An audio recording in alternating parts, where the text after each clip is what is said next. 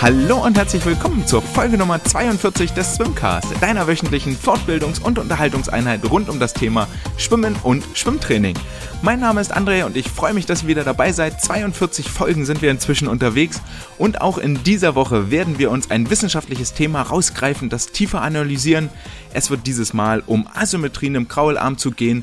Dann wird es natürlich einen sehr, sehr großen Block geben, der die äh, deutschen Meisterschaften zusammenfasst, die ja am vergangenen Wochenende stattgefunden haben. Zudem gibt es äh, neue Bewegungen in der Welt des Schwimmsports und zwar hat sich die International Swimmers Alliance gegründet. Auch dazu gibt es ein paar Hintergrundinformationen plus Berichte aus meinem Tagebuch, Aufgabe der Woche und natürlich der allseits beliebte Song der Woche. Von daher lasst uns jetzt einsteigen und viel Spaß. Wie ihr gerade gehört habt, es gibt heute einen bunten Strauß an Themen und lasst uns starten mit den nationalen Höhepunkt mit den deutschen Meisterschaften, die vor einer Woche gestartet haben und am Sonntag aufgehört haben.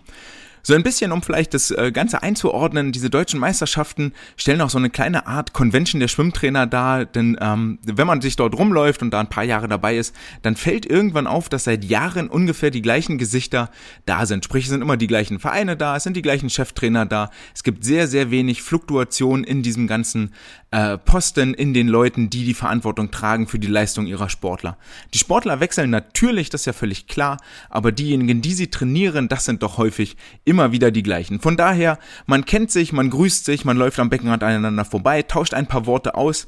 Es fühlt sich ein bisschen an wie ein Klassentreffen aus der Abiturklasse, nur dass das Ganze jedes Jahr stattfindet. Schön auch immer zu sehen, wenn die äh, neuen Coaches oder die alten Coaches oder die bekannten Gesichter auf einmal ein neues T-Shirt tragen, neue Vereinsfarben repräsentieren dann äh, drängt sich natürlich unweigerlich die Frage auf, äh, wo ist man jetzt, warum ist man da, warum ist man woanders weggegangen?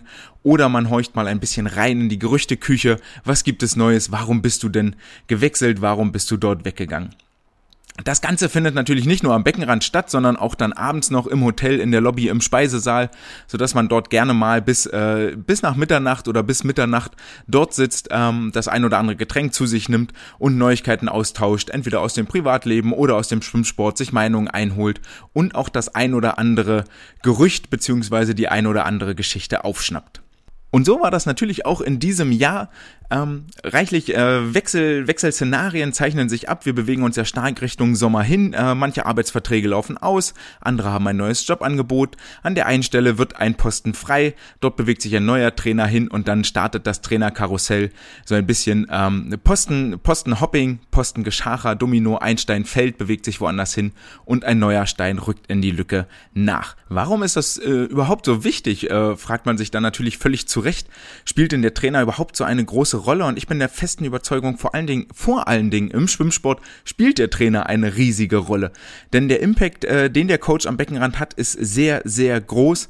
Ähm, gerade im Vergleich zu den äh, hochbezahlten Sportarten oder zu den Mannschaftssportarten, wo eine äh, gewisse Struktur in der Nachwuchsförderung, in den Nachwuchszentren und so ähm, dafür sorgt, dass äh, automatisch durch bestimmte Kooperationen, durch bestimmte Zusammenarbeiten, wo das Team auch viel größer ist, ähm, immer eine gewisse Qualität in der Nachwuchsarbeit da ist. Es ist viel zu oft so, dass im Schwimmsport der Trainer, der Hauptcheftrainer alleine die Verantwortung trägt, die alleine Verantwortung trägt für das äh, Athletiktraining, für die Nachwuchsförderung, für die Nachwuchskonzeption, für die Elite, äh, also für die Spitzengruppe im jeweiligen Verein.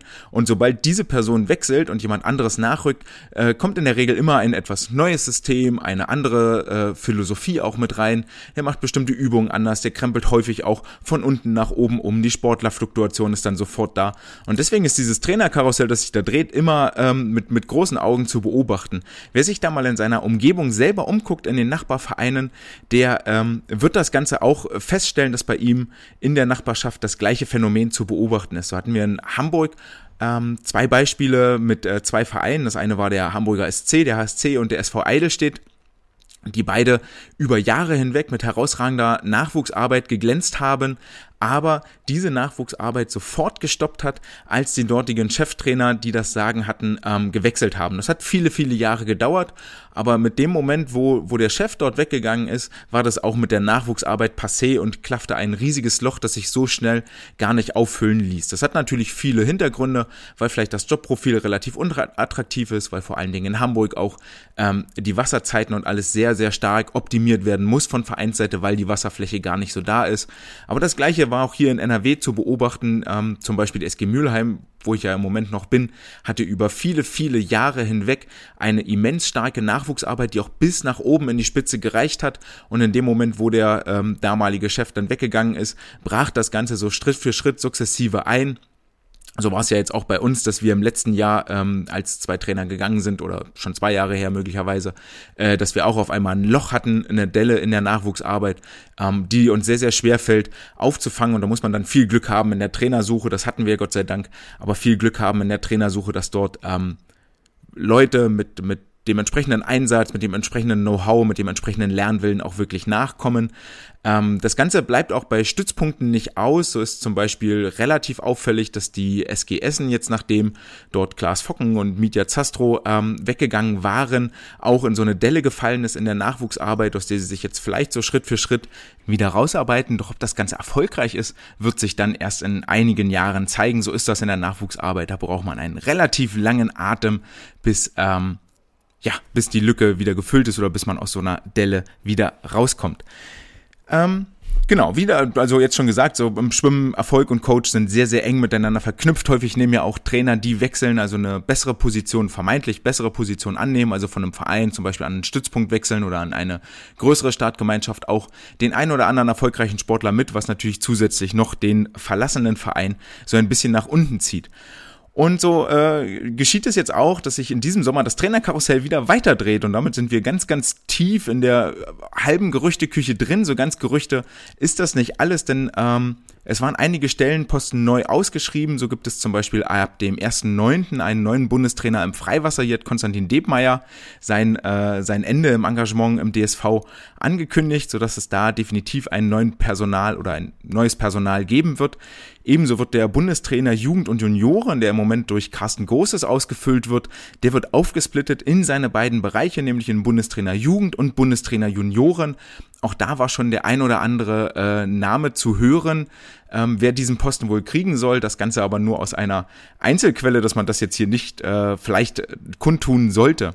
Des Weiteren waren an den Olympiastützpunkten Hamburg und Berlin sind neue OSP-Trainer, Landestrainerstellen ausgeschrieben werden worden und generell ähm, ist, ist zu vernehmen gewesen von den, von den DSV-Leuten, von den DSV-Oberen, dass das Trainerteam im DSV generell etwas breiter aufgestellt werden soll und dann auch etwas spezialisierter aufgestellt werden soll. Also dass es eine Unterteilung geben soll in Langstreckengruppe und ähm, Mitteldistanz- und Kurzstreckengruppe, nicht nur im Erwachsenenbereich, sondern auch schon im Jugend- und Juniorenbereich, so habe ich das zumindest ver ähm, verstanden. Genau.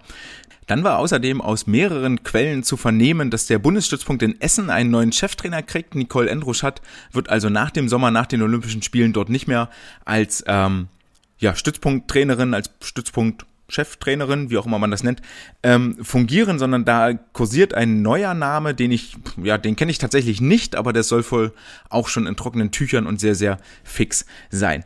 Also es ist so, dass hier viele Rochaden stattfinden. Ähm, auch gehört habe ich, dass äh, ein großer Verein aus dem südlichen Raum in Deutschland, ich möchte bewusst gerade keine Namen nennen, ähm, dort werden zwei neue Stellen frei, die es zu besetzen gilt.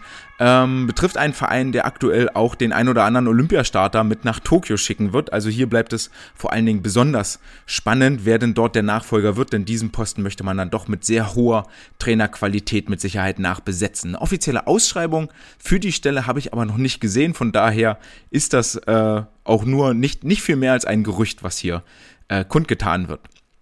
Doch ist es nicht nur so, dass im Sommer die Trainer ihren Standort wechseln, sondern auch der eine oder andere Sportler überlegt sich, wie es in seiner Karriere weitergeht, ob der aktuelle Standort für ihn noch geeignet ist, optimal ist in der Förderung, ob vielleicht mal ein Tapetenwechsel einfach etwas Gutes ist, um einen neuen Reiz zu setzen oder sich der zukünftige Lebensmittelpunkt generell woanders hin verlagert, sei es jetzt, weil das Abitur durch ist und das Studium ansteht oder aus äh, partnerschaftlichen Gründen oder ähnlichem.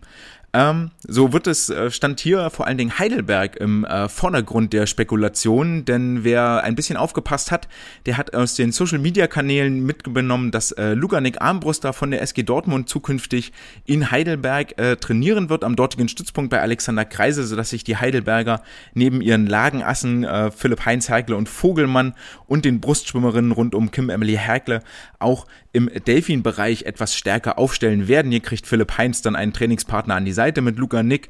Außerdem kursierte noch ein weiterer Name, auch ein weiterer Delfin-Schwimmer, der wohl auch nach Heidelberg wechseln wird. Wobei es hier noch gar keine äh, Tendenzen gibt, die irgendwie spruchreif wären, außer wie immer äh, in einem Gespräch fiel ein Name. Bei Luca Nick hatte sich das allerdings schon angedeutet, denn ähm, wie ihr vielleicht mitbekommen habt, war ja in meiner Olympia-Quali-Vorschau, war für mich einer von zwei Kandidaten, die das Ticket für Tokio möglicherweise buchen können, war dann aber final bei den Quali-Wettkämpfen überhaupt gar nicht am Start, was schon für ein bisschen Stirnrunzeln gesorgt hat, denn so weit weg war die Norm nicht und das nicht mal, nicht mal zu versuchen, deutete schon so ein bisschen darauf hin, no, was ist da los? Ähm, wird er vielleicht demnächst äh, vielleicht eine Karriere beendet oder oder passt das nicht mehr so ganz. Und das Ganze ist jetzt durch Zeitungsberichte und Social Media Kanäle von Luca tatsächlich auch bestätigt worden, denn ähm, die SG Dortmund und Luca gehen getrennte Wege. Er ist jetzt in äh, Heidelberg angekommen, brauchte wohl mal einen Tapetenwechsel und so ein bisschen geknirscht haben, muss es da wohl im Gebälk, ähm, ohne dass jetzt einer der beiden Parteien, sowohl der Coach als auch der Sportler kamen in dem Artikel zu Wort, sich dort äh, verplappert hat oder sehr sehr dreckige Wäsche gewaschen hat. Sehr angenehm übrigens übrigens, denn so Sportlerwechsel passieren, die gehören einfach im Leben auch mit dazu. Gerade wenn wir im Spitzenbereich sind, sollte man sich das wohl überlegen, ob die aktuelle Situation mit dem Investment, was man dort zeitlich und ähm, auch körperlich betreibt, noch zielführend ist oder ob man woanders hingehen sollte. Und das muss nicht zwangsweise dann immer in einer großen Schlammschlacht enden. Dann ist es ja außerdem so, dass äh, drei deutsche Athleten, wovon mir bloß noch zwei Namen einfallen, peinlicherweise, äh, in die USA wechseln, und zwar Julia Mozinski und Raphael Miroslav vom Stützpunkt in Hamburg, die das ja auch schon ähm, öffentlich kundgetan haben. Und wie gesagt, es war noch ein dritter Sportler, der mir aber gerade gar nicht einfällt. Ja, und so ist es, dass man äh, halt in diesen zwei Tagen, die ich ja dann letztendlich nur da war, tatsächlich ganz viel mit Reden, mit Unterhalten, mit Neuigkeiten, mit Informationsaustausch beschäftigt ist. Man lernt auch voneinander. So gab es das ein oder andere Gespräch zum Thema ähm, Dreieratmung, ja oder nein beim Kraulschwimmen, äh, wechselseitige Atmung, ja oder nein beim Kraulschwimmen. Auch sehr schön, wenn man sich dort mal auf fachlicher Ebene irgendwie näher kommt und miteinander Ideen austauscht, ähm, weil ja letztendlich alle, die da sind, haben ein gewisses, äh, haben einen gewissen Erfolg in ihrer Vita stehen ähm, ja, und von daher sollte dort jede Meinung auch mal angehört werden. Jeder lernt von jedem. Und damit sind wir auch beim sportlichen Teil der deutschen Meisterschaften angefangen. Denn äh, neben den Gerüchten am Beckenrand, die es äh, da immer so gibt und ähm, mit vielen Gesprächen, die man führt, gibt es auch knallharte Wahrheiten, die finden im Becken statt. Und ähm, ja, da gab es vor allen Dingen zwei sehr erfreuliche äh, Wahrheiten, denn äh, Anna Elend ist zwei neue deutsche Rekorde geschwommen über die 50 Meter und die 100 Meter Brust. Ähm, herzlichen Glückwunsch dazu an dieser Stelle. Äh, zwei Rekorde, die hier gebrochen wurden, die auch schon sehr, sehr alt waren. Am Freitag die 50 Meter Brust, am Samstag die 100 Meter Brust. Ähm, waren natürlich auch beides Tage, an denen wir von der SG Mülheim, ich und meine Sportlerin auch selber in der Halle waren. Vielleicht hätten wir einfach länger da bleiben sollen, um noch den einen oder anderen Rekord mit anzufeuern und zu unterstützen. Ähm, generell sei gesagt, dass äh, das Fernsehen übertragen hat, in sehr, sehr guter Qualität. Leider tatsächlich nur die A-Finals, aber dort immerhin die Möglichkeit bestand für die deutschen Aktiven, sich im Anschluss in Interviews zu präsentieren. Und da möchte ich auch an der Stelle mal ein dickes Lob aussprechen. Das, was wir dort auf dem Videowürfel gesehen haben, kam sehr sympathisch rüber. Viel Lächeln, viel Authentizität. Ähm, sehr gut. Antworten haben wir nicht gehört, aber so vom, vom optischen Eindruck erstmal war das Ganze definitiv riesige Sympathiepunkte wert. Ähm, Weniger Sympathiepunkte wert war tatsächlich die Reaktion auf den deutschen Rekord von Anna, denn ähm, in beiden Fällen war die Reaktion der Halle, der, und es waren ja letztendlich nur äh, Sportkameraden und Trainer mit da, doch eher verhalten. Ähm, das mag auch mit daran liegen, dass man durchaus stimmungsmäßig von Seiten des Veranstalters mehr hätte machen können. Es ist wie immer bei deutschen Meisterschaften sehr schade, dass dort nicht so das große Event-Feeling aufkommen möchte. Klar ist die Halle geschmückt, gerade im Rahmen der Finals. Ähm, die Aufbereitung, die Aufmachung war sehr, sehr aufwendig. Aber es ist dann schade, wenn so äh, Optionen verschenkt werden, wenn also die Sportler sich hinter der Startbrücke versammeln zum Einmarsch, werden natürlich einzeln namentlich aufgerufen, marschieren dann nach vorne über so einen Mittelkanal, der wurde auch äh, mit buntem Licht beleuchtet, mit einer kleinen Nebelmaschine. Also da wurde sich durchaus Mühe gegeben. Wenn dann aber parallel dazu im gesamten Licht die Festbeleuchtung an ist, geht das Ganze auch ein bisschen unter und ähm, ist dann halt ja nicht so richtig nachzuvollziehen, warum da nicht nochmal 3000, 4000 Euro in die Hand genommen werden, um wirklich einen Spot, um eine ordentliche Lichtershow da auf die, auf die Beine zu stellen. Noch ein Kommentar zu den beiden deutschen Rekorden von Anna, die natürlich aller Ehren wert sind. Was mir dann immer ein bisschen äh, auf die Nerven fällt, ist die Tatsache, wenn man hinterher sich als Sportler hinstellt, ich weiß auch gar nicht so richtig, wo die hergekommen sind, ich habe gar nicht drauf hingetapert, das kam jetzt schon ein bisschen überraschend. Gerade die äh, ISL oder auch die Weltcup-Serien von der FINA sollten doch gezeigt haben, dass die Sportler durchaus in sich drin das Potenzial haben, zu mehr oder weniger jeder beliebigen Zeit ihre Bestleistung abzurufen. Ich denke mal, auch Anna wird nicht voll reintrainiert haben in die deutschen Meisterschaften, sondern ein bisschen Tempo rausgenommen haben.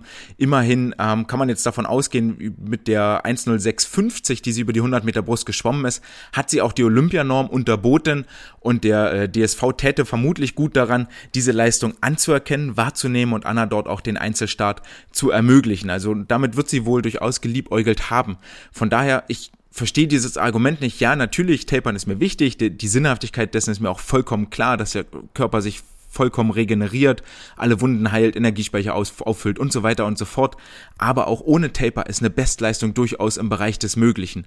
Ähm, dass es nun so eine herausragende Leistung ist, ist umso erfreulicher. Jetzt zu behaupten, ich bin das ohne Taper geschwommen, erhöht allerdings nur zusätzlich den Druck, der jetzt auf dem nächsten Wettkampf drauf lastet, der getapert geschwommen wird. Und das werden die Olympischen Spiele sein. Das heißt, an dieser Aussage 10650 ohne Tapern wird sich Anna jetzt in Olympia messen lassen müssen. Und sobald sie diese Zeit nicht verbessert, sondern etwas langsamer ist, wird die Frage aufploppen, ah, was denn da schiefgelaufen? Ist sie vielleicht gar nicht fit? Ist sie vielleicht gar nicht in Form? Sie sollte doch top vorbereitet sein. Und in meinen Augen ja, ist das ein kleiner Fehler in der Kommunikation, wo man äh, von Coaches Seite nochmal hinwirken sollte und sagen sollte, wenn du gut schwimmst, dann, dann nimm das so an und such keine Gründe und sag nicht sofort, warum es beim nächsten Mal noch besser laufen könnte, sondern jetzt gerade großartig geil. Wir haben offensichtlich viel richtig gemacht. Ähm, das freut mich zu sehen und ich hoffe, dass ich das bestätigen kann äh, beim nächsten Wettkampf. Wäre auch eine total valide Aussage gewesen, ohne jetzt sofort den Druck zu erhöhen, beim nächsten Mal besser performen zu müssen.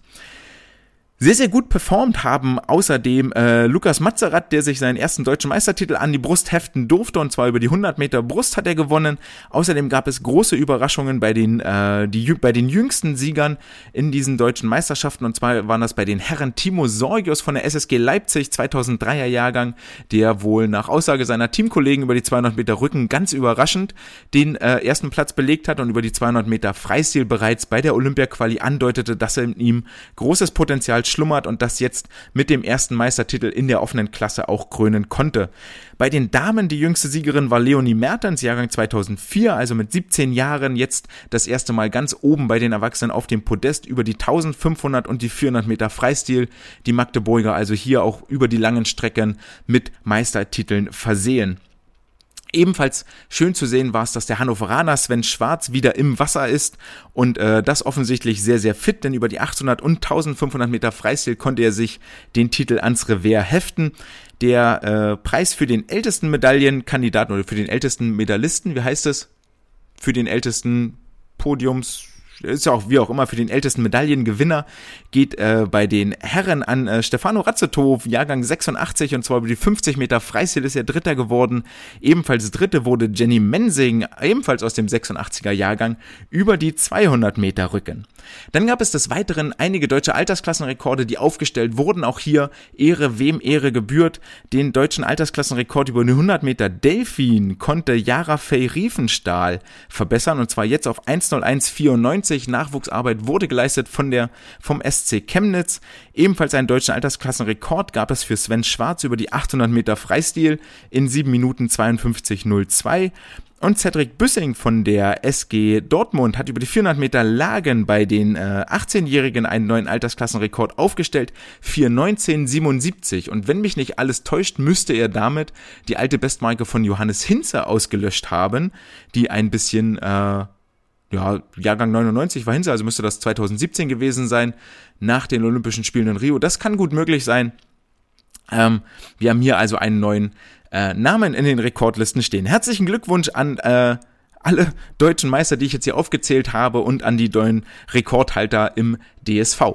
Ansonsten bleibt festzuhalten, wenn man einen Blick in die Ergebnislisten im DSV wirft, wo immer die äh, Vergleiche zur Bestzeit rangezogen und mit ausgegeben werden in den Wettkampfergebnissen, war das Niveau im Großen und Ganzen tatsächlich überschaubar. Es gab viele Leistungen, die an der Bestzeit gekratzt haben, aber in der Regel ist die absolute Mehrzahl der Sportler knapp über ihren ähm, Höchstleistungen, über ihren Bestzeiten geblieben.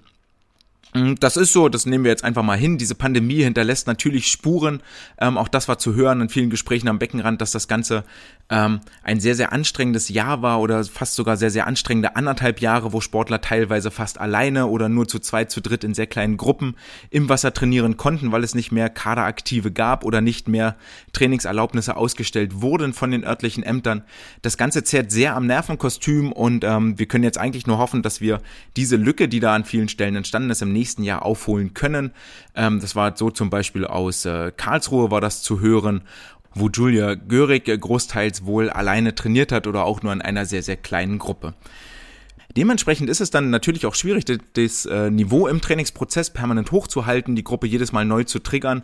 Ähm, und so war zum Beispiel auch aus Karlsruhe zu hören, da war wohl das eine oder andere Gespräch mehr, wie ihr jetzt raushört, ähm, dass da einige Sportler zu Hause geblieben sind, weil die Unterbringung zwangsweise im Andels stattfinden musste und die dann doch relativ teuer war. Dazu zu den Zahlen ähm, werdet ihr gleich später nochmal etwas hören.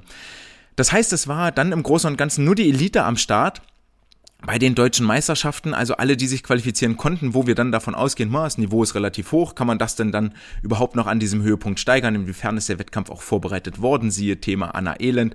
Ähm, und dann äh, führt das eben zu diesen Ergebnissen mit sehr wenig Bestzeiten. Ich finde erstaunlich wenig Bestzeiten tatsächlich. Ähm, ja, und diesem ja, sehr guten Niveau, was da war, was aber die absolute Spitze, die jetzt mal so richtig den Wow-Effekt hat, vermissen ließ, bis auf äh, Lukas Mazerat 100 Brust und Anna Elend 50 und 100 Meter Brust, äh, der deutsche Altersklassenrekord. Ich habe sie die Erfolge alle aufgezählt. Trotzdem zeigt sich in dieser Gemeinschaft und in dem Leben, in der Unterhaltung, die dann in der Lobby und am Beckenrad stattfindet, dass diese Veranstaltung unglaublich wichtig war, um wieder in Kontakt zu kommen, um die Sportler zueinander zu bringen, um die Trainer zueinander zu bringen.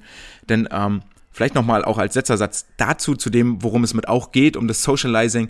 Äh, eine sehr schöne Fortbildungsidee ist mir mal von einer Freundin vor einer Weile zugetragen worden, wo ihr, äh, ihr Freund oder ihr Mann äh, eine Fortbildung organisieren sollte und dann überlegt hat, ey, welchen Inhalt, welche Themen kann ich denn da reinpacken, die dann völlig zu Recht sagte, pass auf, Samstagabend, 18 Uhr, legst du kein Seminar hin, legst du keinen Inhalt hin, stellst einfach Kiste Bier in die Mitte oder zwei oder drei, je nachdem wie viel ihr seid und wie durstig die alle sind und ähm, lässt die Trainer einfach miteinander reden, diskutieren, sich austauschen. Das ist etwas, wo sie am meisten mitnehmen und das, was am meisten fehlt im Moment. Nicht immer den vollgepackten Zeitplan, sondern Zeit haben, sich mal zu unterhalten. Und das ist das, was dann im Rahmen dieser deutschen Meisterschaften bis Mitternacht in der Lobby am Beckenrand oder sonst da wo stattfindet.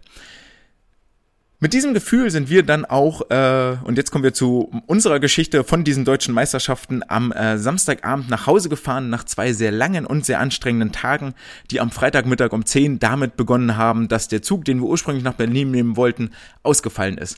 Mit dieser Transporteskapade waren wir nicht allein, auch die Essener rund um Damian Willing und äh, Rosalie Kleibold sind dann irgendwann in, äh, ich habe es wieder vergessen, in Minden waren die, glaube ich, gestrandet und kamen dort nicht mehr weg und weiter.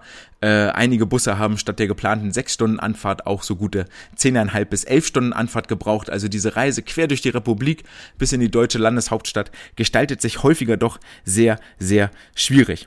Ähm, wie lief das jetzt bei uns? Und das ist äh, der zweite Punkt des Titels auch nochmal, die knallharte Wahrheit. Dafür seid ihr hier ungeschönt. Wie ist es bei uns gelaufen? Und ich möchte das äh, kurz mit der, mit der gleichen äh, Be Betonung beantworten, als ich am Beckenrand gefragt worden bin, wie lief's bei euch? Nicht so gut.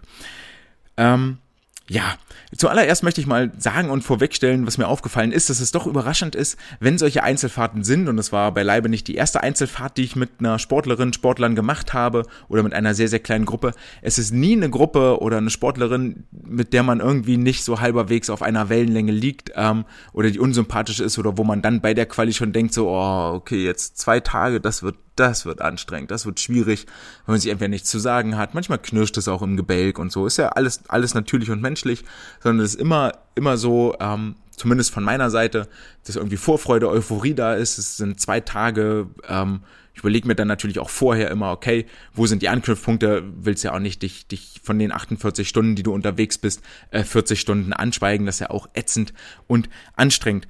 Und äh, von daher finde ich das sehr angenehm, dass ich eigentlich immer bei so Sportlern denke, ja cool, okay, dann machen wir uns jetzt zwei Tage in Berlin und alles wird gut. Ähm, Vorweg gesagt, äh, meine Sportlerin war Jahrgang 2006, 14,5 Jahre unterwegs. Das erste äh, war bei deutschen Jahrgangsmeisterschaften schon unterwegs und dabei, ist jetzt aber auch zwei Jahre her und waren dann auch ihre ersten.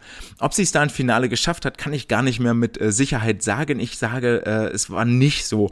Und von daher war das jetzt natürlich ein entsprechend großes Event bei den Erwachsenen, bei den, bei den richtig Schnellen und da gehöre ich gar nicht rein und so.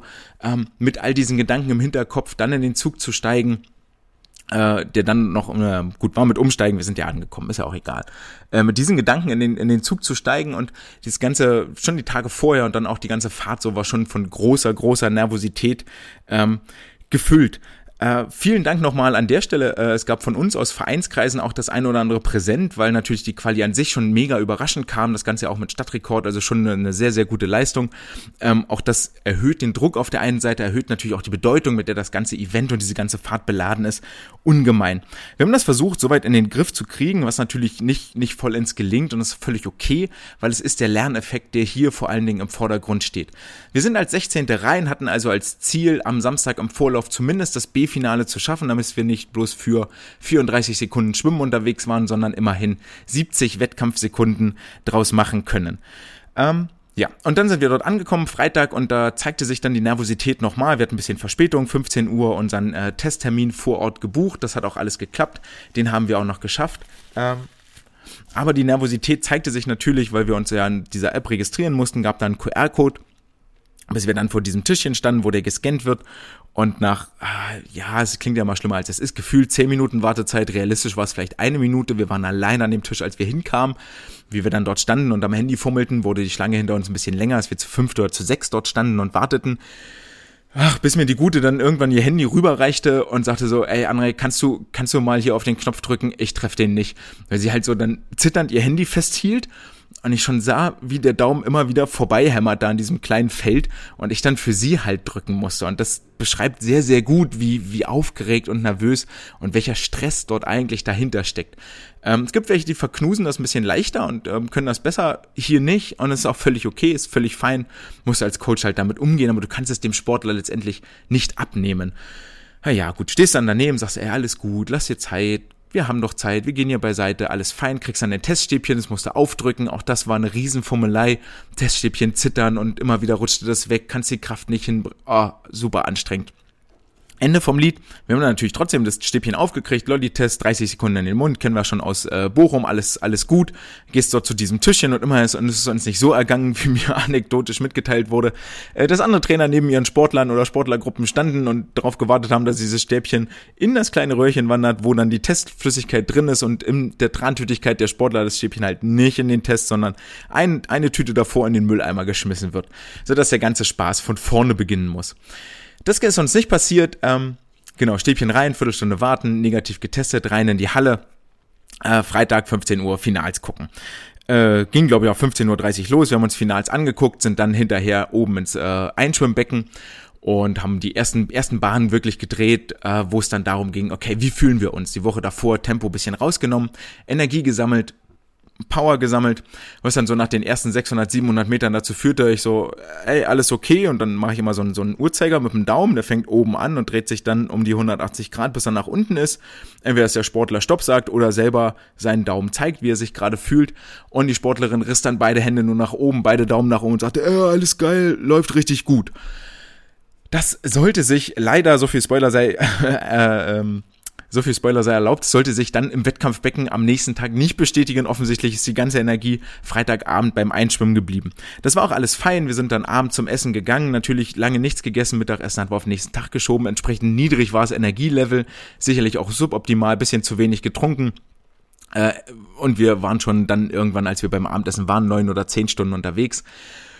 Und er sitzt an diesem Tisch, relativ ausgehungert, ohne Energie und merkst dann, wie mit jedem Happen den Nahrung in den, in den Magen wandert und vom Körper aufgenommen wird, wie die Energie steigt und steigt und steigt. Und aus diesem, oh, wir schweigen uns gegenseitig an und schaufeln das Essen in uns rein, wenn man irgendwann sich halt auserzählt hat, äh, sich dann doch noch so ein Gespräch entwickelt. Und äh, wir endeten tatsächlich Freitagabend, ich finde es bemerkenswert, in so einem richtigen Deep Talk, äh, über alles, was das Leben so hergibt. Wir haben über Schule geredet, über das Schulsystem, über Politik, über Religion, äh, irgendwie so anderthalb, zwei Stunden. Es war mega gut, weil ich das auch immer schön finde, von den Kindern dann zu hören, wie sind denn deren Ansichten und deren Meinungen. Ähm, und das war mega cool. Äh, sie ging dann irgendwann ins Bettchen hoch, hat mir dann am nächsten Tag erzählt, naja, bis irgendwie Mitternacht hat sie nicht geschlafen, was es dann schwierig macht, am nächsten Tag 6.15 Uhr aufstehen, 6.30 Uhr am Frühstückstisch, um sich dann ähm, wieder ins Freibad, äh, in die Schwimmhalle rüber zu begeben und dort äh, ins Einschwimmbecken. Wir wollten im Wettkampfbecken einschwimmen, dort reinzugehen. Wäre vielleicht klüger gewesen, noch ein bisschen länger zu schlafen, ähm, hätte der Leistung vielleicht etwas Gutes getan, weil das ganze Timing dann besser gewesen wäre. Wir haben uns für die Variante, wir gehen im Wettkampfbecken einschwimmen entschieden, also 8.15 Uhr Einschwimmende, zwei Stunden Pause, bis der Start da war. Zwei Stunden ist eigentlich völlig okay.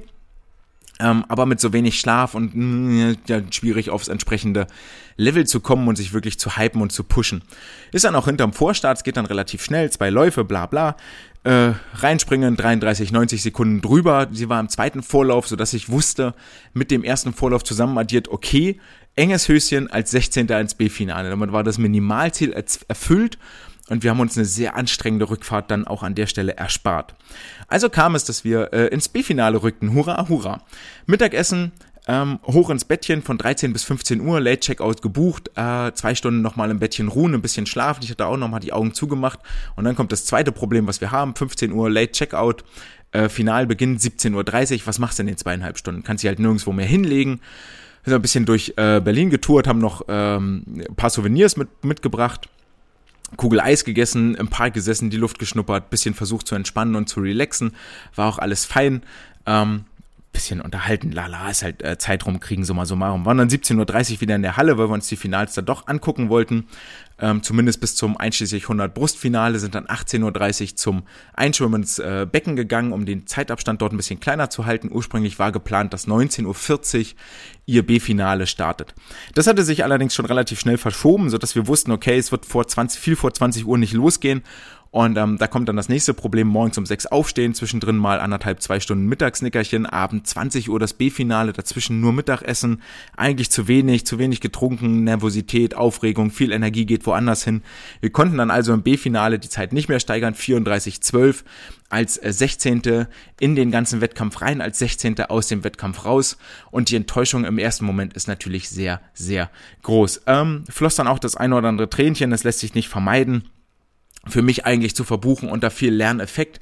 Neben Jamilia Drum, die äh, aus 2004er Jahrgang im A-Finale gestartet ist, war dann äh, meine Sportlerin mit Jahrgang 06 auch die schon mit Abstand jüngste. Die nächstjüngste waren dann 2004, also zwei Jahre Differenz. Von daher ist alleine die Tatsache, dass wir da waren, schon ein sehr großer Erfolg. Die Tatsache, ins B-Finale zu kommen, auch ein sehr großer Erfolg. Als 16. jetzt rauszugehen, ja mein Gott, ähm, eine Woche später freust dich drüber, kannst du dir ja in den Lebenslauf schreiben. Es ist das Ergebnis, was du erreicht hast und die Leistung, die sie gebracht hat. Ich glaube, die Erkenntnis brauchte auch ein bisschen, bis sie gesickert hast. Ähm, vor allen Dingen, weil dann auch äh, hier nochmal einige Glückwünsche in der Heimat eingetrudelt sind. Wir waren dann jedenfalls irgendwann um 1.30 Uhr wieder zurück, hätten natürlich gerne noch äh, eine zweite Nacht im Andels mit zugebracht im Hotel. Hätten wir uns nämlich diese ganze Checkout-Geschichte, hätten dort noch länger schlummern können. Wäre bestimmt für die Leistung zuträglich gewesen, wären wir vielleicht nicht 16., sondern 13. geworden. Dafür allerdings die 270 Euro für eine zusätzliche Übernachtung zu berappen, ist halt ein ganz schöner ähm, ja, wie heißt so schön, ist kein Pappenstiel und deswegen haben wir uns für die Variante, wir fahren Samstagabend wieder zurück entschieden mit all den Nachteilen, die das Ganze so gebracht hat. Und das ist sie dann auch, die ungeschönte Wahrheit von unserem Ausflug zu den deutschen Meisterschaften. Ihr merkt schon, darum soll es ja auch hier gehen in diesem Podcast, nicht nur Heidi Tai, was erzählen wir der Presse und alles ist super, alles ist toll. Im Zeitungsartikel war auch alles super und war auch alles toll. Ähm, die Realität sieht aber häufig echt anders aus. Und ähm, ja, genau. Und das ist ja aber die Realität, die wir alle erleben. Und ähm, ja, vielleicht hilft euch das lernt ihr was draus aus der Geschichte. Ähm, ich lerne immer noch mal was Neues draus, ähm, auch wie man mit verschiedenen Sportlern so umgeht. Die nächste Chance auf jeden Fall, ähm, in einem Finale zu stehen und zu schwimmen, wird sich äh, für die Gute dann auch schon alsbald ergeben, nämlich Ende Oktober hat der DSV seine äh, deutschen Jahrgangsmeisterschaften jetzt terminiert vom 26. bis 30.10. und im Vergleich zu den vorangegangenen Terminen scheint diese auch eigentlich sehr sicher zu sein. Zumindest gibt das die pandemische Entwicklung her. Bei den vorangegangenen Terminen war äh, von vornherein ja schon sehr mit Fragezeichen belastet. In Berlin sollen sich dann die besten Nachwuchsaktiven äh, des Deutschen Schwimmverbandes treffen und sich die Bestzeiten um die Ohren hauen. Vielleicht auch die Motivation für den einen oder anderen nochmal weiterzumachen, den Kopf nicht in den Sand zu stecken, wieder ein Ziel vor Augen zu haben und ähm, dort die, sich zu qualifizieren, wie die Richtlinien aussehen für die Qualifikation, das steht natürlich noch in den Sternen, kann man jetzt auch nicht hier erwarten, aber zumindest, dass es erstmal einen Termin gibt, lässt doch äh, Hoffnung wachsen. Zwei Monate später, vom 17. bis 19.12., geht es dann beim Schwimmmehrkampf für die Jahrgänge 2009, 2010 ins Wasser. Wer Bock hat, diesen Wettkampf auszurichten, der kann sich gerne bewerben, ein Ausrichter wird noch gesucht. Ebenfalls ähm, Wettkampfmäßig unterwegs sind die amerikanischen und die australischen Sportlerinnen und Sportler am jetzigen kommenden Wochenende. Bei den Amerikanern finden die Olympic Trials statt vom 13.06. bis zum 20.06. in Omaha. Ähm, das Ganze wird übertragen von der NBC. Wer sich dort äh, den Zugang verschaffen kann, kann gerne mit zugucken. Ähm, die äh, Meldeergebnisse, Meldeergebnis an sich ist es ja nicht, ist erstmal nur eine Starterliste, die veröffentlicht wird, ist auch draußen, dort kann man mal tiefer einsteigen. Das äh, Feld ist, wie zu erwarten, bei den Amerikanern sehr äh, qualitativ sehr gut, sehr gut bestückt und ähm, da wird mit Sicherheit der ein oder andere Favorit zu Hause bleiben, den man sonst so kennt. Ebenfalls die Australier werden in Adelaide ihre Olympiastarter ermitteln, jetzt am kommenden Wochenende, ich glaube vom 12. bis zum 15.06. Ähm, über die Tage. Das Ganze ist bei Amazon Prime zu sehen und zwar können die Finals auch jetzt direkt am Samstag, am 12.06. ab 11 Uhr äh, bei Amazon Prime weltweit für alle äh, verfügbar gesehen werden. Und ähm, ja, wer sich noch erinnert, die Australier haben ja einige Sprünge gemacht in ihrer Qualität. Äh, unter anderem ist das Ganze ja Jaco Verheeren zu verdanken, der jetzt nach Frankreich gewechselt ist. Und da ist mir auch am Wochenende nochmal bestätigt worden, dass Jaco tatsächlich für den DSV nicht bezahlbar gewesen ist. Und selbst das Gehalt, äh, darum geht's mir eigentlich, selbst das Gehalt, was er jetzt in äh, Frankreich bekommt, diese kolportierten 200.000 Euro Jahressalär, ist wohl etwas weniger, als er damals in Australien bekommen hat. Und das äh, eröffnet doch nochmal völlig neue Perspektiven und macht klar, dass ohne ordentliche Finanzmittel im Hintergrund wohl mit einem sportlichen Erfolg kaum mehr zu rechnen ist in der heutigen Zeit. Und diese Finanzmittel sollten nicht nur an die Trainer fließen, sondern auch an die Sportler. Und hier hat sich eine neue Interessensvertretung für die internationalen Schwimmerinnen und Schwimmer gegründet, nämlich die International, äh, Independent International Swimmers Alliance. Ein Gründungsdatum war jetzt im Vergangen, in der vergangenen Woche. Und zwar ähm, hat sich die International Swimmers Alliance gegründet mit den äh, vier Gründungsmitgliedern oder mit den vier Hauptgründern. Chet Leclos, Ranomi Jojo, Katinka Hoschu und Matt Biondi, wobei Matt Biondi als äh, zurückgetretener Schwimmer, als äh, Mitglied der Swimming Hall of Fame äh, hier vorrangig die Kommunikation und die Geschäftsführung übernimmt. Aber grundsätzlich ist diese Independent Swimmers Alliance ähm, so strukturiert, dass es keinen Head-Off, keinen Direktor, keine, keine, wie hieß es so schön in der Pressemitteilung, keine Königinnen und Könige gibt, sondern das Ganze basisdemokratisch ähm, ablaufen soll. Diese Swimmers Alliance soll eine Interessenvertretung sein für die internationalen Schwimmerinnen und Schwimmer und hat eigentlich einen sehr, sehr traurigen Ursprung, denn ähm, bereits 2018 gab es ja Pläne für eine International Swimming League für ähm, Schwimmwettbewerbe, die nicht von der FINA, sondern von privaten ähm, ja, privaten Menschen, Investoren, Firmen, wie auch immer man, Organisationen ähm, durchgeführt werden. Und da war es damals so, dass die FINA-Athleten die Startlizenz entziehen wollte, die bei diesen Wettkämpfen, die nicht von der FINA organisiert sind, an den Start gehen. Das hätte halt so weit geführt, dass dann Sportler, die dort schwimmen, und da waren Chet Leclos, Katinka Hostschuh, Michael Andrew, Chromovi Jojo mit dabei, ähm, dass die zum Beispiel bei Olympischen Spielen oder bei Weltmeisterschaften nicht mehr hätten starten dürfen. Dagegen haben die Aktiven geklagt im Dezember 2018 ähm, in den USA äh, unter anderem von äh, Michael Andrew, Tom Shields, Katinka Hostschuh sind da die Namen, die in der Anklageschrift zu lesen waren. Und im Rahmen dieses Gerichtsprozesses hat sich die FINA bereit erklärt, auf Sanktionen zu verzichten. Ähm, das ist wohl gar nicht so, dass es direkt zu einem Prozess kam, sondern die FINA ähm, hat klein beigegeben, hat gesagt, okay, ihr könnt da starten. Ähm, und hat daraufhin dann ihre eigene äh, FINA, ich vergessen, Champions Cup oder so hieß das ja ins Leben gerufen, wo die Sportlerinnen und Sportler auch das erste Mal wirklich Preisgelder abstauben konnten, um sich ihren, also in nennenswerter Höhe äh, Preisgelder ab, abstauben konnten. Ähm, und äh, jetzt geht es der International Swimmers Alliance äh, darum, die Interessen der, der Sportler zu vertreten. Dazu ähm, muss man sich diese Allianz so ein bisschen vorstellen wie eine Gewerkschaft innerhalb der FINA und solche, solche Sportlergewerkschaften haben durchaus einiges an Macht entwickelt. Ähm, ganz, ganz klar, krass zu sehen ist das immer bei der äh, NBA, bei den nordamerikanischen Basketballern, die zum Beispiel riesig, wo die, wo die Liga richtige Angst davor hat, dass die Spieler in Streik treten, weil dann finden keine Spiele statt, dann finden keine Fernsehübertragungen statt, dann verliert die Liga Geld und auch die Liga möchte ja ihre Büros bezahlen, ihre Mitarbeiter bezahlen und so weiter und so fort. Von daher ist eine starke Spielergewerkschaft immer wichtig, damit auch die Interessen der, der, der Sportler, Sportlerinnen gehört werden. Welchen Einfluss Athleten ebenfalls auf ihre Verbände haben können, haben wir jetzt gesehen, als zum Beispiel die Eishockey-WM äh, aus Russland wegverlegt wurde. Ebenfalls haben die äh, Radfahrer äh, mit einem Boykott der, der Titelkämpfe ähm, gedroht oder beziehungsweise schon angekündigt, dass sie nicht starten werden, sollten die Titelkämpfe weiterhin in Weißrussland durchgeführt werden, um Druck auf das dortige Regime auf, auszuüben, um Druck auch auf ihren Verband auszuüben, ähm, solche kriminellen Machenschaften, wie sie dort zum Beispiel stattfinden, ähm, ja, um, um diese halt nicht zu, zu, um diesen kriminellen Machenschaften keine Bühne zu bieten, durch den Sport sich zu präsentieren.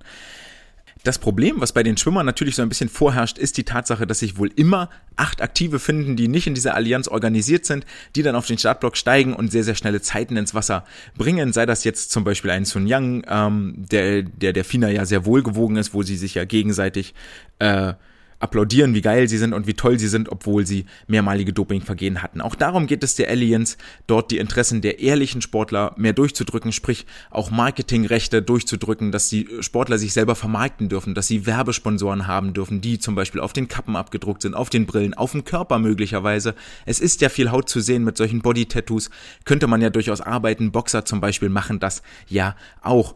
Ähm, und darum geht es halt hier, ein Gegengewicht zu schaffen zu diesem Monopolisten FINA, ähm, wobei die Allianz auch in den Vordergrund stellt, und das ist mir wichtig am Ende hier nochmal klarzustellen, ähm, es geht mehr, mehrrangig darum, eine Kooperation zu finden zwischen den Aktiven und der FINA, als dass man permanent auf Konfrontationskurs steht und nur den Streit sucht, sondern äh, miteinander zu arbeiten und ähm, ich denke mal, beiden Parteien ist klar, dass sie voneinander in einer gewissen Art und Weise abhängig sind. Somit dürfen wir gespannt sein, was sich äh, in dieser Schwimmers Allianz weiter tut, welche Hebel sie in Bewegung setzt. Wir können uns auf jeden Fall schon mal sicher sein, dass ohne die Gründung der ISL die FINA auf gar keinen Fall den Preisgeldkoffer so weit geöffnet hätte, wie sie das jetzt in den vergangenen Jahren getan hat. Und einige andere Veränderungen im Schwimmsport äh, stehen uns da mit Sicherheit noch bevor, die jetzt hoffentlich besser und schneller ähm, Umsetzung finden, um die Athleten äh, in ihrer Berufsausübung, die sie dort haben, zu unterstützen, zu fördern, um sie finanziell auch ähm, ja, zu unterstützen. Ebenfalls die Athleten unterstützt werden durch die Wissenschaft, was uns nun zur Wissenschaft der Woche bringt. Diese Wissenschaft der Woche ähm, ist auch ein altbekannter Name. Ich weiß nicht, ob der hier schon mal gefallen ist, aber es ist eine Forschergruppe rund um Stelios Psycharakis und Georgios Paradises. Ähm, Psycharakis ist mir zumindest in meiner Forschungsarbeit schon das eine oder andere Mal über den Weg gelaufen, ähm, die ein äh, Paper veröffentlicht haben, das auch noch sehr aktuell und zwar vom 11. Februar 2021 in den Sports Biomechanics mit dem wunderbaren Titel Force Production During Maximal Front Crawl Tethered Swimming. Exploring bilateral asymmetries and differences between breathing and non-breathing conditions. Huh, Mal wieder ein sehr langer Titel, der aber äh, erfreulicherweise, und so sollte ein gutes Buch ja auch geschrieben sein, das Ergebnis der Untersuchung nicht vorwegnimmt. Hurra! Wir dürfen also noch gespannt sein, was da jetzt am Ende rauskommt. Das Ganze ist eine Forschergruppe äh, international, die zusammengearbeitet hat aus Spanien und Großbritannien. Und um den Titel vielleicht kurz zu übersetzen, für die, die des Englischen nicht so mächtig sind oder meine Aussprache ganz dolle furchtbar finden, ähm, es geht um die Kraftproduktion, um die Kraftentwicklung während des maximalen Front, äh, während des maximalen Kraulschwimmens äh, im angebundenen Zustand, also am Gummiseil, beziehungsweise hier an der Stelle wird es jetzt gleich ein Draht sein, der natürlich äh, starr ist, damit die Kraft direkt übertragen wird und kein Gummiseil so. Ähm, und hier dann vor allen Dingen mit dem Augenmerk auf äh, Asymmetrien zwischen der linken und der rechten Seite und äh, ob es Unterschiede gibt, ob die Sportler und Sportlerinnen atmen oder halt nicht atmen. Ähm, warum ist das Ganze überhaupt interessant? Ich denke mal, wir haben alle schon mal festgestellt, dass es Sportler gibt, die entweder nur zu einer Seite arbeiten. Grüße gehen raus nach Halle. Wir haben uns am Wochenende über Dreierzug unterhalten und ob man den noch beibringen sollte oder nicht. Wir hatten gegenteilige Meinungen, ähm, waren uns aber insofern einig, dass äh, jede Fähigkeit, die ein Sportler kann, und dazu gehört äh, die Fähigkeit, zu verschiedenen Seiten zu atmen, das ist eine koordinative Fähigkeit, vorteilhaft ist für die Leistungsentwicklung. Also, wenn ihr junge Sportler habt, kann man das durchaus entwickeln. Ob man das im alten Alter noch antrainieren sollte, hm, ich habe Zweifel. Lange Rede, kurzer Sinn. Solche Asymmetrien sind uns natürlich allen bekannt. Die haben äh, vielerlei Ursachen. Ähm, sei es jetzt, dass ein Sportler verletzt ist und ähm, ein Bein kaputt hat oder ein Arm kaputt hat oder Schulterschmerzen hat. Sei es allein die Genetik, die vielleicht eine Seite bevorzugt, seien es technische Defizite. Ähm, die zum Beispiel in mangelnder Beweglichkeit auf einer Körperhälfte dazu führen, dass sich der Armzug auf der Seite halt entsprechend ändert und anders ausgeführt wird als auf der anderen Seite. Das Ganze ist bekannt und das Ganze haben wir bei Aktiven. Da müssen wir uns nichts äh, vormachen. Äh, wenn wir Sportler am Wasser haben, sind die auf gar keinen Fall symmetrisch gebaut und auf beiden Seiten identisch, sondern haben irgendwelche Asymmetrien. Das kann allerdings fatalerweise dazu führen, dass muskuläre Disbalancen auftreten, dass eine Überlastung auf einer Körperseite stattfindet, entweder im Schultergelenk, im Arm, im Fuß, in der Hüfte Sucht euch aus und vor allen Dingen, das wird hier im Paper nochmal erwähnt, dazu führt, dass die Seite, die stärker belastet wird, die also eine größere Kraftproduktion hat, äh, dass die möglicherweise schneller erschöpft ist und dementsprechend dann ähm, nicht die, die nicht über die ganze Streckenlänge ihre volle Leistung entfalten kann. Und die Frage für uns als äh, Trainer ist natürlich zwei, zweigeteilt. Ähm, zum einen, ist das überhaupt leistungsrelevant? Also wenn ich eine Asymmetrie habe, zum Beispiel dort der linke Armzug nicht so lang wie der rechte Armzug oder der linke Armzug entwickelt etwas weniger Vortrieb, etwas weniger Kraft als der rechte Armzug, ist das leistungsmäßig überhaupt relevant? Kann ich daran feststellen, ob ich einen guten oder einen schlechten Sportler habe? Und wenn ja, was kann ich dagegen tun? Also wie kann ich im Training darauf hinwirken? Und darauf versucht das Paper hier eine Antwort zu geben indem es sich 15 Aktive angeguckt hat, 19 Männer, 6 Frauen, ähm, beide Geschlechter im Durchschnitt 21 Jahre alt, die Männer deutlich größer, 1,77 Meter, die Frauen 1,68 Meter, was für Leistungssportverhältnisse eher klein ist. Ähm, das schlägt sich auch in den Zeiten nieder und zwar hatten die Männer einen Mittelwert von 26,5 Sekunden und die Frauen hatten einen Mittelwert ihrer 50 Meter Kraul-Bestzeit von 30,1 Sekunden. Nichtsdestotrotz ist jetzt die äh, Gruppe, die wir hier haben, und die äh, versuchen wir durchzumessen und ähm, rauszufinden, okay, wir haben, ihr habt eine, eine, eine Asymmetrie oder ihr habt seid Rechtshänder, ihr seid Linkshänder. Ähm, wir testen euch jetzt mal durch. Wie findet das Ganze statt? Der Sportler wird äh, am Rand festgebunden, kriegt also so ein Gürtel um, daran ist ein kleines äh, Stahlseil befestigt, ein bisschen so wie Angelschnur muss man sich das vorstellen, das dann wiederum äh, am Beckenrand festgebunden ist und dann geht das los, soll der Sportler auf der Stelle schwimmen und je nachdem, wie viel Kraft auf das Seil wirkt, ist hinten ähm, ein Kraftkonverter drin, der das Ganze in Spannung umwandelt und dann kann ich Rückschlüsse daraus ziehen, wird das Ganze im Computer weiterverarbeitet, bla bla. Ich kriege am Ende einen Kraftwert raus auf meinem Bildschirm und das ist das, was ich will. Ist jetzt viel Wissenschaftliches, interessiert am Ende des Tages auch kein ähm, anerkanntes Prinzip. Äh, genau. Die äh, Startposition war wie folgt. Die Sportler sind bei ausgezogenem äh, Stahlseil, also ohne dass es irgendwie durchhängen, in Strecklage. Dann gab es das Kommando vom Trainer. Dann haben drei submaximale Armzüge stattgefunden, um einmal so in die Bewegung reinzukommen, gefolgt von sieben Armzügen mit maximalem Einsatz. Und wenn ich jetzt hier von Armzügen rede, dann meine ich tatsächlich auch wirklich Armzüge, weil das Ganze nämlich äh, in vier Varianten durchgeführt wurde. In der ersten hat sich nur der dominante Arm bewegt, ohne Atmung. Im zweiten hat sich nur der äh, devote Arm bewegt, also der nicht dominante Arm. Auch das Ganze ohne Atmung. Im dritten Durchlauf haben sich beide Arme bewegt, auch wieder ohne Atmung. Und im vierten, Lauf, äh, vierten Durchlauf haben sich beide Arme bewegt. Hier sollte dann allerdings zur dominanten Seite geatmet werden, also im Zweierzug geschwommen werden.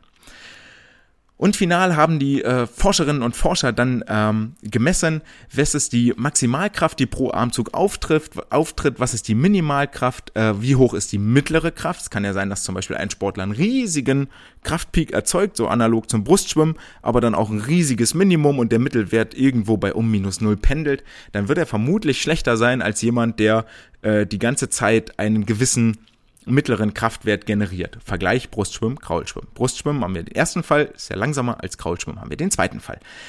Ähm, dann haben sie sich das Ganze noch normalisiert aufs Körpergewicht angeguckt. Äh, die Zykluszeit haben sie gemessen, sowie den Impuls, der sich berechnet hat aus der Zykluszeit mal mittlere Kraft.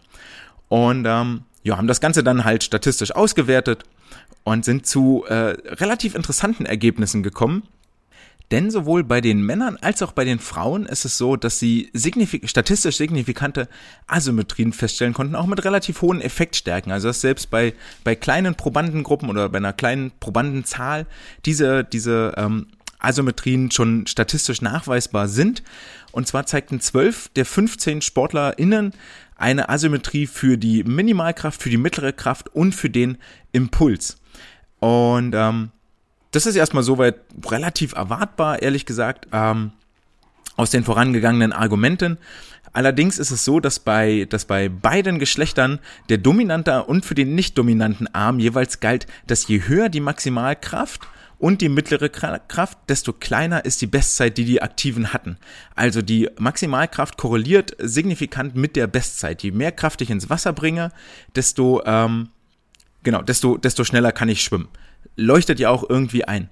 Was allerdings äh, hierbei auch rausgekommen ist, ist die Tatsache, dass die Zykluszeit, egal ob es jetzt der dominante oder der nicht dominante Arm ist, die ist unverändert. Und zwar in beiden Fällen ist die, ist die gleich.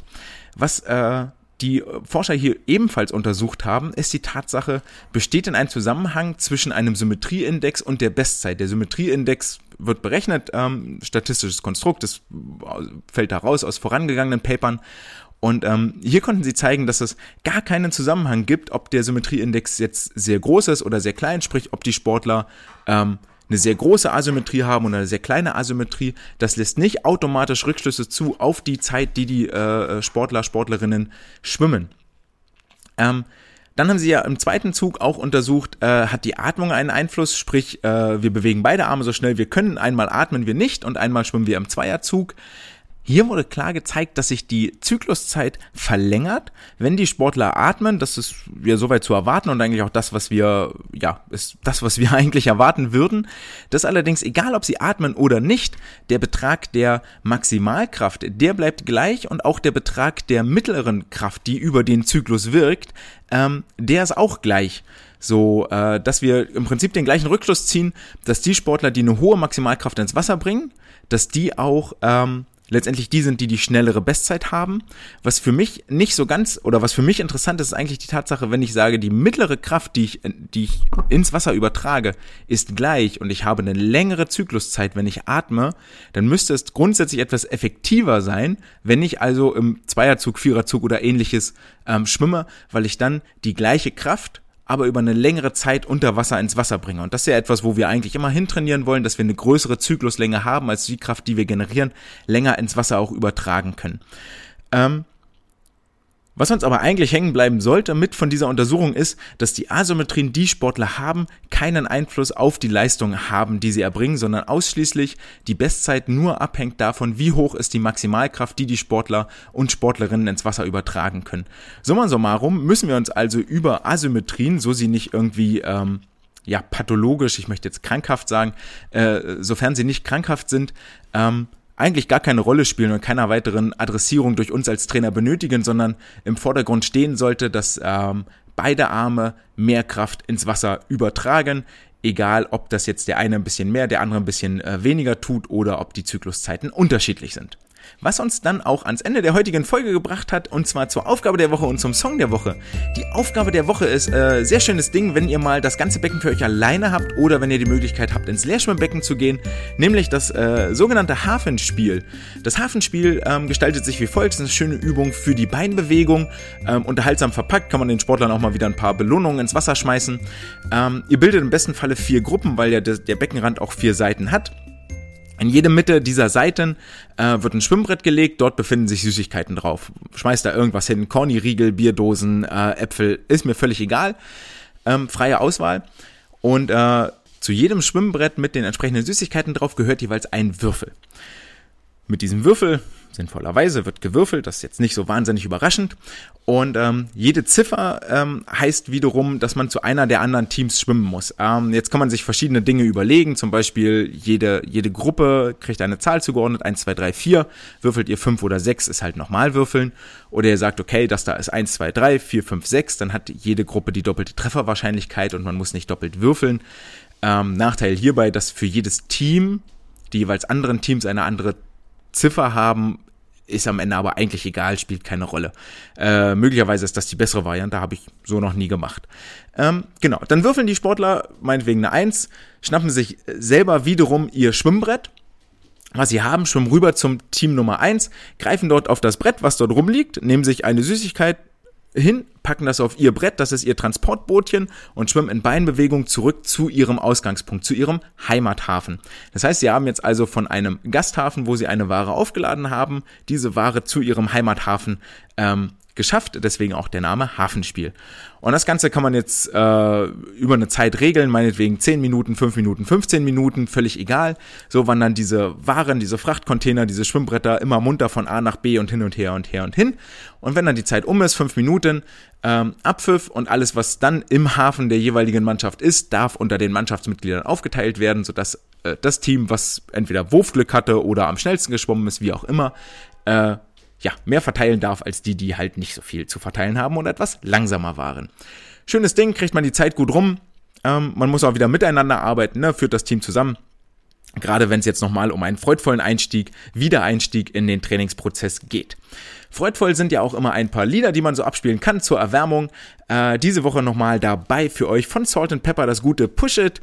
Und äh, während des Liedes verharrt der äh, Sportler in der Liegestützposition und macht Bergsteiger. Immer wenn das Wörtchen Push It kommt, gibt es einen Burpee, Liegestütz, Hockstrecksprung und dann geht's weiter mit Bergsteiger. Ähm, sehr, sehr schweißtreibende viereinhalb Minuten, bringt das Herz-Kreislauf-System ordentlich zum Rödeln und ähm, trainiert die Schultern, wenn man sich dort ordentlich auch bei abstützt. Damit sind wir am Ende der heutigen Folge und es sind wieder fast äh, 60 Minuten geworden. Eigentlich dachte ich, es wird was kürzer, aber von der Hoffnung kann ich mich wohl verabschieden. Ich freue mich, dass ihr zugehört habt. Vielen lieben Dank. Ihr wisst jetzt, dass die Schwimmer im internationalen Maßstab eine Interessenvertretung haben. Hurra, hurra, ein großer Fortschritt für den Schwimmsport. Ähm, ihr seid im Bilde, was es, dass es neue deutsche Rekorde und neue deutsche Altersklassenrekorde gibt, dass die deutschen Meisterschaften stattgefunden haben, welche Gerüchte und Wahrheiten es da so gibt. Ähm, Ihr wisst, dass es nicht immer gerade ausgeht, wenn man bei solchen Wettkämpfen aufläuft, vor allen Dingen das erste Mal mit sehr jungen Sportlern und dass wenn ihr Sportler habt, die vielleicht eine Asymmetrie besitzen, also wo ein Arm äh, mehr Arbeit leistet als der andere Arm, dass die nicht zwangsweise wegtrainiert werden muss, sondern die Verbesserung beider Arme gleichermaßen im Vordergrund steht. Vielen Dank, dass ihr heute dabei wart. Wenn es euch gefallen hat, dann äh, hinterlasst gerne einen Kommentar oder einen äh, Follow. Bei Apple Podcasts ist jetzt wohl neu strukturiert, das muss ich mir nochmal angucken. Ansonsten ähm, freue ich mich, wenn ihr nächste Woche wieder dabei seid, wenn ihr unterstützt auf paypal.me slash swimcast. Das war's für heute. Ich freue mich auf das nächste Mal. Ciao.